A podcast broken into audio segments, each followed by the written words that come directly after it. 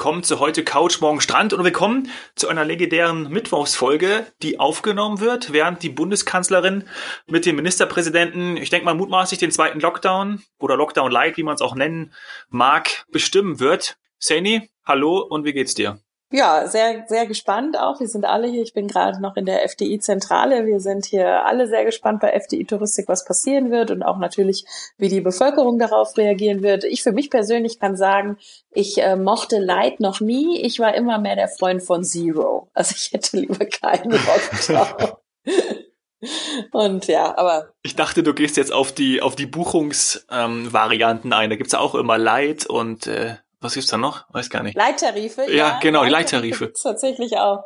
Leittarife gibt's im Flug ähm, und dann ist teilweise das, das, äh, das Gepäck nicht. Also genau. nur ein Handgepäck, aber das Gepäckstück ist nicht inkludiert. Ja. Das mag ich auch nicht. Also ich persönlich Buch fast nie Light. Außer vielleicht ist es wirklich mal ein Eintages-Business-Trip. Ja, das ist auch das, wo man dann darüber sagt, seitdem es Light gibt, dann äh, machen die ganzen Business-Reisen oben immer, oder die ganzen Business-Reisende, die ganzen Geschäftsleute machen oben immer die, ähm, die Gepäckladen. Overhead Compartments. Genau, so heißt es. Ja, machen sie komplett ja, voll und voll. dann stehst du da. Klappt sowieso nicht und am Ende müssen die doch wieder alle unter in, in den Fußraum und es dauert ja. teilweise das Boarding dreimal so lang äh, weil es nicht klappt, oder du gibst sie direkt äh, kurz vorm Einstieg da im Finger oder so dann doch an einen äh, netten Bediensteten, der genau. das dann unten einräumen darf. Also ja, Light hat also seine Tücken. Ich hoffe, ähm, wir werden sehen, was es, was es dann jetzt wird. Ja. Soll kein Symbol sein für das, was da jetzt beschlossen wird. Aber wir werden drauf schauen, was, was da kommt und dann ja. natürlich auch in der nächsten Folge am Freitag darüber sprechen. Ja, wir möchten Heute, Zero mit vollem Geschmack. Können wir das noch fordern? Ja. Können wir das noch fordern? Wir hätten gerne lieber Zero, aber mit vollem Reichen Geschmack. wir noch ein.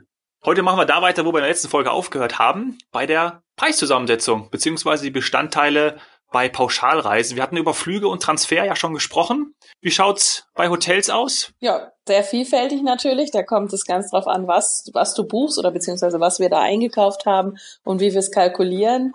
Ähm, das kann bei der Qualität, der Länge des Aufenthaltes bis hin zur Verpflegung äh, eine Rolle spielen. Aber wenn wir jetzt mal so ganz grob versuchen, eine, eine Hausnummer zu nennen, dann ähm, ja, gehen wir dahin, wo wir mit dem Flug auch schon waren, bei, bei 40 Prozent. Also 40, 40 bis 50 Prozent. Ähm, eben ja, je nach Länge deines Aufenthaltes. Je, nach, je länger du bleibst, desto mehr relativiert sich das. Es wird also letztendlich der Anteil ähm, durch, durch einen längeren Aufenthalt von, von Hotel wird dann höher. Also dann wird der Flug Anteil geringer und der Hotelaufenthalt wird, weil du länger bleibst und er in der Regel pro Nacht berechnet und kalkuliert wird, wird dann der Anteil eines, eines Hotels größer. Mhm. Aber natürlich ist eine Hotelnacht nicht so teuer wie, wie ein Flug. Und deswegen ähm, es, Kommt aufs Hotel das, an. Äh, ist das eben im äh, Verhältnis. Kommt aufs Hotel an, genau, du sagst es. Also das sind genau die Punkte, die, ähm, die ich gerne, wenn wir die Zeit haben, noch, noch ausführen kann. Mhm. Ähm, ansonsten würden wir jetzt erstmal sagen, dass wir klassisch beim, beim Reiseveranstalter im sogenannten Hotel-Einkauf wenn wir da von großen Hotels sprechen und wir sind auch ein großer Reiseveranstalter, dann haben wir natürlich im Hoteleinkauf gewisse, wie wir es auch schon mal gesagt haben, Masseneffekte, die äh, ein Endverbraucher, ein Endkunde oder ein Walk-in-Gast, das ist der Kunde, den haben die Hotels am liebsten, der Walk-in-Gast, der kommt einfach rein und sagt, ich hätte gerne ein Zimmer. Und der kriegt äh, eben diese sogenannte Walk-in oder die Rack-Rate das ist eigentlich das teuerste, was man kriegen kann, außer das Hotel ist komplett leer. Denn äh, da wird dann äh, im Grunde genommen eine Art Fixbetrag fällig, ähm, den wir als Reiseveranstalter so nie zahlen, sondern wir haben vorab was ausgehandelt und dieser Preis ähm, ist auch relativ fix. Der geht fix in unsere Erstanlage, in unsere Erstkalkulation rein, ja eben genauso wie im Vertrag eingekauft. Äh, und dann ja, dann setzt die flexible Welt ein. Gerade in den letzten Jahren ist es eben so, dass ein Hotelpreis äh, eher dynamisch ist und dass wir dann genauso wie auch Endkunden von dynamischen Veränderungen profitieren. In der Regel bei einem Reiseveranstalter nach unten. Das kann dir aber auf Online-Portalen oder wenn du dich direkt beim Hotel meldest oder online buchst, kann dir das auch umgekehrt passieren. Da kann auch durch dieses dynamische Pricing der Hotelpreis teurer werden. Das ist bei uns nicht der Fall. Das ist sozusagen, ja, wenn man so will, gedeckelt durch unseren, durch unseren Vertrag. Der würde immer, immer Trumpf sein. Also der mhm. sticht alles. Aber billiger nehmen wir natürlich gerne, ganz klar. Das heißt, wenn es, wenn es Preisermäßigungen gibt, ähm, dann nehmen wir die auch. Und das macht es äh, nicht immer so einfach für, für Verbraucherschützer, denn die möchten eigentlich, dass wir den Preis äh, immer so haben, wie er ausgezeichnet mhm. ist. Wobei, ja, auch da geht es in, in der Regel darum, dass sie natürlich äh, wollen, dass es nicht teurer wird. Also wie gesagt, dass der Hotelpreis teurer wird, ist bei uns eher die Ausnahme. Die Regel ist, dass er unterjährig aufgrund von Auslastung, wie wir auch schon besprochen haben, eben Angebot und Nachfrage ähm, geringer wird. Ja. Ich jetzt als Reisender und ich will irgendwie in ein Hotelzimmer buchen, wie kann ich denn bewerten, ob der Preis jetzt gerechtfertigt ist und was sich überhaupt dahinter verbirgt? Ich glaube, als erstes äh, hilft es jedem Reisenden, sich erstmal zu fragen, ob es mir das wert ist. Denn es ist tatsächlich sehr komplex, so einen, so einen mhm. Preis einzuschätzen. Also auch ich persönlich in meinen Privaturlauben, ich muss auch für mich selbst entscheiden, ob ich bereit bin, diese Preise zu bezahlen. Und wenn ich was Besonderes möchte, dann kostet das leider auch. Aber ja, natürlich hilft es, gewisse Sachen äh, zu berücksichtigen. Also die Auslastung des Hotels wirst du wahrscheinlich nicht erfahren, aber die wäre gut zu wissen, denn die Auslastung macht tatsächlich äh, den, den größten Faktor aus, warum ein Preis sich wie entwickelt. Und dann ist es die Verpflegung, also die Leistung, die du vor Ort ähm, bekommst. Wenn du sagst, ich will nur übernachten, ohne, also das heißt bei uns dann U oder Ü, das ist dann quasi nur die Übernachtung. Ähm, das ist natürlich das günstigste Einsteiger ähm, oder Einstiegsgebot, Einstiegsangebot. ÜF, Übernachtung mit Frühstück, ist dann eben die nächste Stufe. Klassisch, das war, glaube ich, über Jahrzehnte auch immer der Klassiker zusammen mit HP, Halbpension. Ähm, das sind äh, auch immer moderate Preise, passt. Viele Hotels bieten aber jetzt eben U, ÜF, HP gar nicht mehr an, sondern bieten aufgrund einer internen Kostenstruktur und auch aufgrund der riesen Nachfrage äh, im Markt nur noch All-Inclusive an. Und All-Inclusive äh, ist natürlich, wenn du, wenn, wenn man jetzt hingeht und sagt, hm, es wäre ja aber vielleicht für mich besser, wenn ich das gleiche Hotel nur mit Übernachtung Frühstück buche. Wenn man aber genau hinguckt, sieht man, dass die Aufschläge zu All-Inclusive extrem gering sind, wenn das Hotel überhaupt diese verschiedenen Verpflegungen anbietet. Also ja, es hat sich gezeigt und ich glaube, das können auch viele Familien bestätigen, gerade mit Kindern, dass All-Inclusive äh, umgerechnet auf das, was man dann wirklich konsumiert am Tag, dass sich das lohnt. Und wenn jemand sagt, nein, das ist nicht mein Modell, ich esse so wenig oder ich will außerhalb die ganze Zeit essen, dann nimmt man eben Halbpension und dadurch wird es etwas günstiger. Ähm, oder Übernachtung, ja. Frühstück. Die Lage. Die ich, bin, Lage, ich ja. bin totaler All-Inclusive-Fan, äh, weil ich nämlich so viel esse und ich liebe Buffet und dann kann ich so viel essen. Ja, also an mir wird man auf jeden Fall irgendwie ähm, nicht, nicht zusätzlich verdienen. ja, tatsächlich gibt's da natürlich auch Kalkulationen. Da können wir auch nochmal äh, drauf eingehen, was, was man glaubt, was, was so gegessen wird und was konsumiert wird. Und da haben wir wieder die gewissen Masseneffekte. Ähm, ich denke, das kennst du von einem Brunch irgendwo auch, wo du hingehst. Äh, das ist, das ist eben, das muss so kalkuliert werden, dass wenn ich dementsprechend viele Gäste habe, dann, dann lohnt sich das. Und dann hängt es natürlich auch von der Qualität ab ganz wichtig auch die, die Sterne. Also was habe ich da jetzt? Habe ich ein Fünf-Sterne-Hotel, äh, fünf Sterne mit All-Inclusive. Das ist natürlich, da kommen zwei Dinge zusammen, also zwei, zwei wirkliche Leistungskomponenten zusammen. Das darf dann auch durch, durch mal was kosten. Aber das bist du ja auch vielleicht bereit zu bezahlen, weil du willst ja nicht nur viel, sondern auch gut essen. ähm, also es dürfen auf jeden Fall nicht so viele von, von meiner Sorte dann dabei sein, weil dann äh, ist, der, ist der Preis wahrscheinlich nicht so gut kalkuliert. Aber das ist eine andere Geschichte, da habt ihr ja bestimmt eure Wege, wie ihr das dann portioniert beziehungsweise. ja. Im nächsten Jahr würde der Hotelier, wenn er viele von, äh, von deinen Gästen hatte, würde er den Preis erhöhen.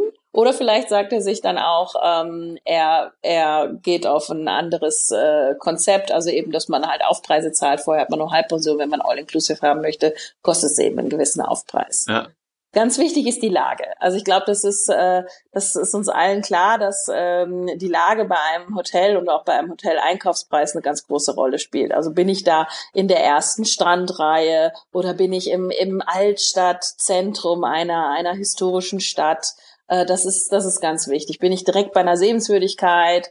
ähm, oder für Businessreisende wird immer wichtig sein, es ist zum Beispiel Nähe des Flughafens und so weiter. Und da gibt's dann auch wieder so Spezifikationen in der Touristik. Dass wir zum Beispiel zwischen mehr Seite und mehr Blick unterscheiden. Das lohnt es sich, wenn man da ab und zu mal hinschaut, Aha. denn man kann tatsächlich sogar äh, ein Hotel in Strandnähe haben oder direkte Strandnähe ist auch so eine Formulierung in, in Beschreibungen. Äh, aber wenn man dann tatsächlich ein Zimmer mit Mehrblick möchte oder Balkon und Mehrblick, auch sowas kann dann eben mehr kosten. Ähm, und es ist ja auch berechtigt, weil nicht jedes Zimmer kann Balkon und Mehrblick haben dann steht da eben Balkon Mehrblick, aber wenn da steht Balkon und Meerseite, dann kann es sein, dass du das Meer nicht wirklich siehst. Du bist zwar dem Meer zugewandt, aber du hast nicht einen direkten Blick drauf. Also das sind alles Preisfaktoren. Ah, ja. Dann natürlich ist das Hotel bekannt, hat es viele Stammkunden, also wissen die sowieso schon, dass sie voll werden. Ähm, dann würde ich tatsächlich sagen, äh, äh ist, ist ein, ein höherer Preis auch gerechtfertigt, weil die haben ja über Jahre gezeigt, dass sie ähm, dass sie sich da verdient gemacht haben und dass sie auch voll werden. Mhm. Die Sterne sind nicht immer allein entscheidend für den, für den Einkaufspreis von uns oder für den Verkaufspreis eines Hotels. Äh, das liegt zum einen daran, dass jedes Land eine eigene Kategorisierung hat. Äh, also nicht jeder äh, Aspekt ist immer gleichzeitig ein Sternwert. Ich erinnere da immer gerne an einen bekannten Fernseh- oder man sagt TV-Moderator, der gerne durch Hotelzimmer geht und dann eine Matratze hochhebt, da drei Haare drunter findet und sagt, das ist nicht für Sterne, das ist nicht für Sterne, das hat nichts mit vier Sternen zu tun, sowas darf man nicht als vier Sterne verkaufen. Äh, mit letzterem hat er recht, das darf man vielleicht nicht als vier Sterne verkaufen, aber de facto steht in keiner Verordnung oder keiner, man sagt Standardisierung, ähm, also das, woran sich die äh, Hotels halten müssen, wenn sie eine gewisse Sternekategorie vom Land vergeben bekommen, dann oder von der von der Hotelvereinigung, dann äh, steht da nirgendwo drin, drei Haare dürfen nicht erlaubt sein, sondern da geht es eher darum, wie groß ist denn das Bett oder wie groß ist das ganze Zimmer ähm, und so weiter. Also, habe ich einen Fernseher, habe ich ein Telefon, das ist jetzt heute vielleicht gar nicht mehr so wichtig, aber das waren alles immer immer Themen und das macht dann die Sterne aus. Deswegen ist der Preis ja nicht immer absolut an den Sternen zu messen. Wenn wir jetzt aber zum Beispiel in die Vereinigten Arabischen Emirate gehen, ähm, da hat FDI Touristik ja ein Riesenangebot und da kann man durchaus auch sagen, wenn ich da sechs Sterne buche, dann kriege ich auch sechs Sterne. Dann kriege ich also etwas, was wir normalerweise mit fünf Sternen äh, gar nicht mehr klassifizieren konnten. Also das ist noch mehr als fünf, also musste man sechs vergeben. Mhm. So, was haben wir noch? Zimmertypen. Ah ja, ganz wichtig auch. Natürlich ist der Preis unterschiedlich, aber ich glaube, das äh, weiß auch jeder Zuhörer, ob ich jetzt in einem Zimmer äh, mit mit Straßenblick ohne Balkon oder in der in der Suite äh, oberste Stockwerk mit Blick über die ganze Bucht äh, wohne. Das macht natürlich viel aus. Und das hatte ich ja letztes Mal auch schon gesagt. Gerade in der Krise lohnt es sich da vielleicht mal reinzugucken, ob man Upgrades bekommt und auf schönere Zimmer gehen kann. Ähm, also das ist das, was jetzt vielleicht auch in gerade Flash-Sale-Angeboten äh, zu finden ist, dass man also sieht, ich krieg jetzt auch ein schönes Zimmer für mein Geld. Lohnt es so, sich da eigentlich, Svenny, lohnt ja? es sich da eigentlich auch dann im Hotel noch nachzufragen? Also weißt du, irgendwie so ein bisschen kackendreist zu sein und sagen, gibt's ja eigentlich ein Upgrade? Also vielleicht trauen sich das manche auch nicht, aber manche vielleicht auch wieder doch und fragen unten dann an der Rezeption, ob sie ein Upgrade bekommen. Naja. Lohnt sich das? Was soll ich dazu sagen? Das ist jetzt schwierig, denn äh, sowohl äh, im Hotel als auch am Flughafen, äh, ich glaube, diese ganze Branche und das ganze System würde nicht funktionieren, wenn wirklich jeder hingeht und fragt, kann ich ein Upgrade haben? Kriege ich Business Class? Ich meine, klar, wir wollen beim Einchecken, äh, haben wir auch letztes Mal schon gesagt, die Tür geht auf, jemand hat ein Schild in der Hand, aber die, der andere Wunsch ist, äh, du kommst zum äh, Flughafen-Check-In und der sagt, ach, Herr Hoffmann, äh, herzlichen Glückwunsch. Heute sitzen Sie in der Business. Sie haben aber nur Holzklasse gebucht. Äh, das ist mir zweimal bisher passiert, ja, aber das können wir noch mal in einem anderen. Äh, aber ich, ja, das ist eine Überraschung. Ja, aber ich glaube, da habe ich ja nicht, aber da habe ich ja nicht direkt nachgefragt. Genau. Ne? Also ich glaube, also vielleicht machen das auch manche, aber im Hotel könnte das ja schon mal irgendwie häufiger nee, passieren, wenn man eincheckt und sagt, na. Aber warum? Ja, weil man vielleicht irgendwie Lust hat, eine höhere Kategorie zu bekommen, irgendwie vorschiebt, hey, ich bin hier. Kannst du ja kriegen. Hier, Kannst du kriegen. Aber die zahle ich ja dann auch. Genau. genau verstanden. Okay. Also ja, es kann immer alles passieren. Du, es kann sein, dass du mal Pech mit deinem Hotelzimmer hattest und dass du dich an deinen Reiseleiter wendest, ähm, weil das wäre eigentlich jetzt in der Pauschalreise der richtige Weg und der hilft dir dann ja. ähm, vor Ort ein besseres Zimmer oder ein anderes Zimmer zu kriegen, mit dem du dann happy bist. Und ja, natürlich kannst du es, wie du es gerade gesagt hast, dreist versuchen, ja, aber da bin ich, glaube ich, die falsche, wenn du mich fragst. Äh, und dass wirklich jeder dann, stell dir vor, da kommt ein Bus an, äh, 40 Leute steigen aus, wollen alle gleichzeitig einchecken ja. und jeder sagt, wie sieht's denn aus? Ich habe äh, Economy-Zimmer gebucht, äh, also das ist immer so die günstigste oder so eine Promo, Promo-Room-Kategorie, äh, mit der man eigentlich den Verkauf stimuliert. Da gibt's dann auch nicht so viele von. Und ähm, der hat das gebucht und stellt sich aber eigentlich eine Junior Suite vor. Äh, und wenn das alle 40 beim Check-in dann äh, äh, da durchexerzieren, dann ist der 40. nach vier Stunden erst eingecheckt. Es, äh, das sind die Gäste, die man braucht. Ja, genau. Also deswegen glaube ich, äh, das ist nicht der richtige Rahmen, sondern wenn ich, ähm, wenn ich wirklich weiß, ich lege Wert auf ein gutes Zimmer, ich gucke immer, dass ich dann direkt von vornherein ein gutes Zimmer buche. Und natürlich kann ich dann vor Ort noch schauen, wie es mir wirklich gefällt, ob ich noch was anderes brauche. Auch da ist nichts ja. in Stein ge äh, gemeißelt.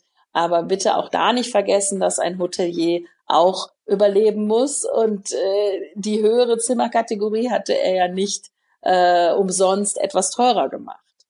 So. Mhm. Ich hoffe, das Verstehe. war jetzt durch die Blume genug. Okay. Themenwechsel. Du hast vorhin äh, Reiseleiter erwähnt. Das bringt mich immer zu den Ausflügen, weil dafür sind doch Reiseleiter dann auch, ähm, sagen wir mal, zuständig. Ja, genau. Also wenn du wenn du in einer Destination bist mit eben Pauschalreiseangebot und Reiseleiter kümmert sich um dich, dann kommt der Reiseleiter bei einem sogenannten Begrüßungscocktail oder bei seinen Gesprächsstunden ins Hotel und wird dir da auch erklären, was es auf der Insel Schönes zu entdecken gibt und wird dir ähm, schmackhaft machen, was, was man so machen kann. Und für die Gäste, die äh, dann Interesse daran haben, und es gibt echt immer ein vielfältiges Angebot, für die kann er dann aus dem Ausflugsprogramm, was in der Regel die Zielgebietsagentur äh, zusammen mit der Reiseleitung sagen wir mal, erstellt oder zumindest aufge aufgearbeitet mit Bildern und so weiter hat, daraus kann er dann wählen.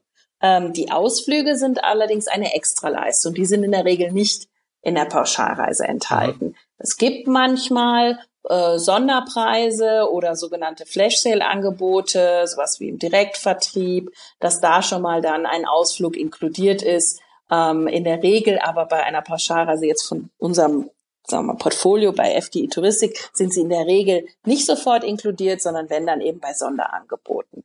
Und diese Ausflüge sind auch ja, eher fix. Die werden einmal in der Saison ähm, festgelegt und ähm, dann können die Gäste vor Ort dementsprechend buchen und solche Preise werden auch vorab zum Beispiel auf Websites von uns oder so schon veröffentlicht, dann können Sie sich eine Idee mhm. ähm, machen, was man so buchen kann. Okay, und ich denke mal, daran könnt ihr ja auch, glaube ich, ganz gut verdienen. Ne? Also mein Lieblingszitat aus der letzten Folge von dir ist, Emirates ist kein eingetragener Verein. Ich glaube, das gilt ja für FTI auch.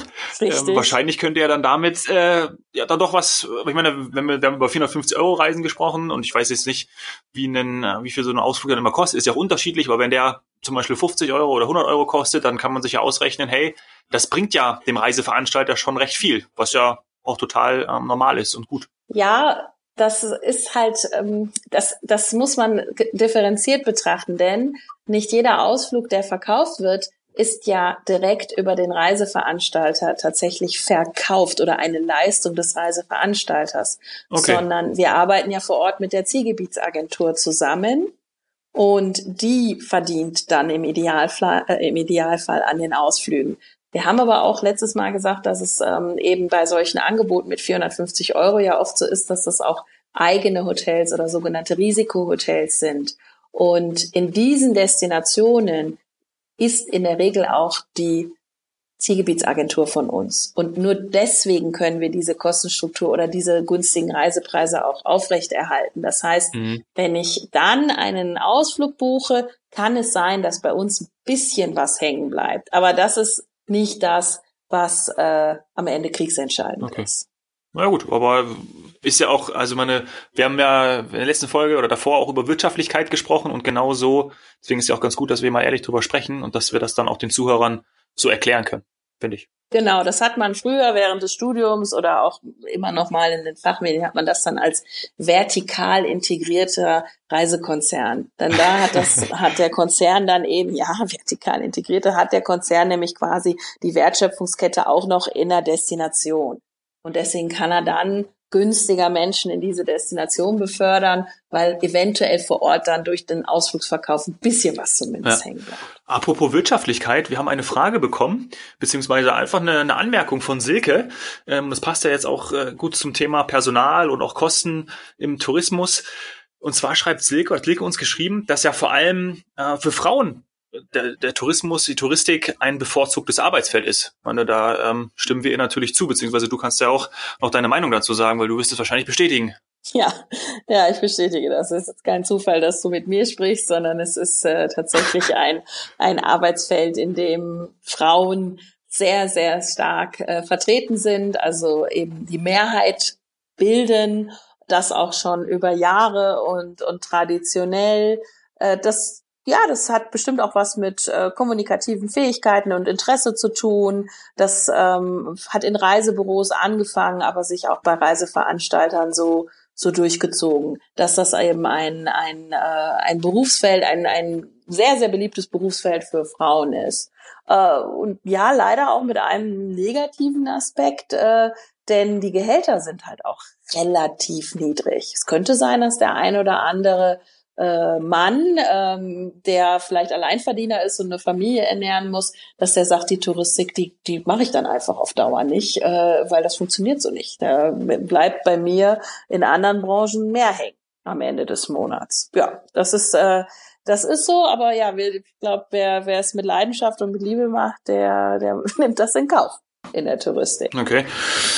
Ja, ähm, ich. Und noch ein Fun Fact, ja, noch ein Fun Fact. Äh, äh, es soll wohl auch einen sehr, sehr hohen Anteil an Zwillingen geben im Sternzeichen.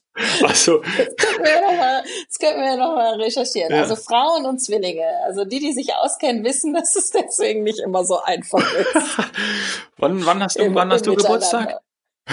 ja, nee, äh, ja.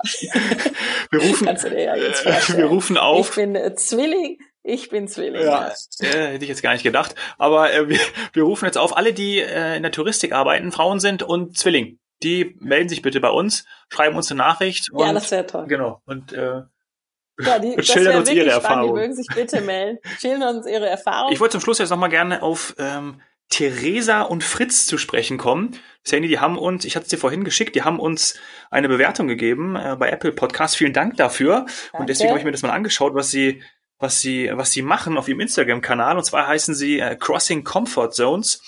Sie haben uns geschrieben, als Reisebegeisterte, die es während der Corona-Pandemie bis nach Bali geschafft haben, ist dieser Podcast einfach ein tolles Format für uns. Viele wertvolle Informationen, Leidenschaft und Herz. Sehr empfehlenswert, insbesondere zu empfehlen für Reiseinteressierte während der Pandemie. Also vielen Dank, ähm, Theresa und Fritz, so heißen sie. Das sind die beiden und ähm, das ist echt cool, weil wenn man sich das mal anschaut auf ihrem Instagram-Kanal, ähm, was sie alles machen dort, gerade auch, äh, wie sie es auch geschrieben haben, in der Pandemie geschafft haben, nach Bali zu kommen. Also vielleicht sollten wir uns mit denen mal austauschen und mal hier einladen. Ja, vielleicht können wir das ja mal hinkriegen. Ähm, liebe Grüße an euch zwei, vielleicht habt ihr Lust. Wir setzen uns mit euch in Verbindung. Grüße nach Bali. Und für alle die, die schauen wollen, was die beiden weiterhin so machen, der Instagram-Kanal Crossing Comfort Zones. Und für alle anderen äh, macht es den beiden nach, ähnlich wie Sie, schickt uns und schreibt uns eure Bewertungen entweder ähm, bei Apple Podcast oder an glücksmomente.fdi.de und es müssen nicht nur Frauen sein, die im Sternzeichen Zwilling sind. Ne? Alle sind hier herzlich willkommen. Genau. Sani, danke dir. Bis Freitag. Bis dann. Ciao.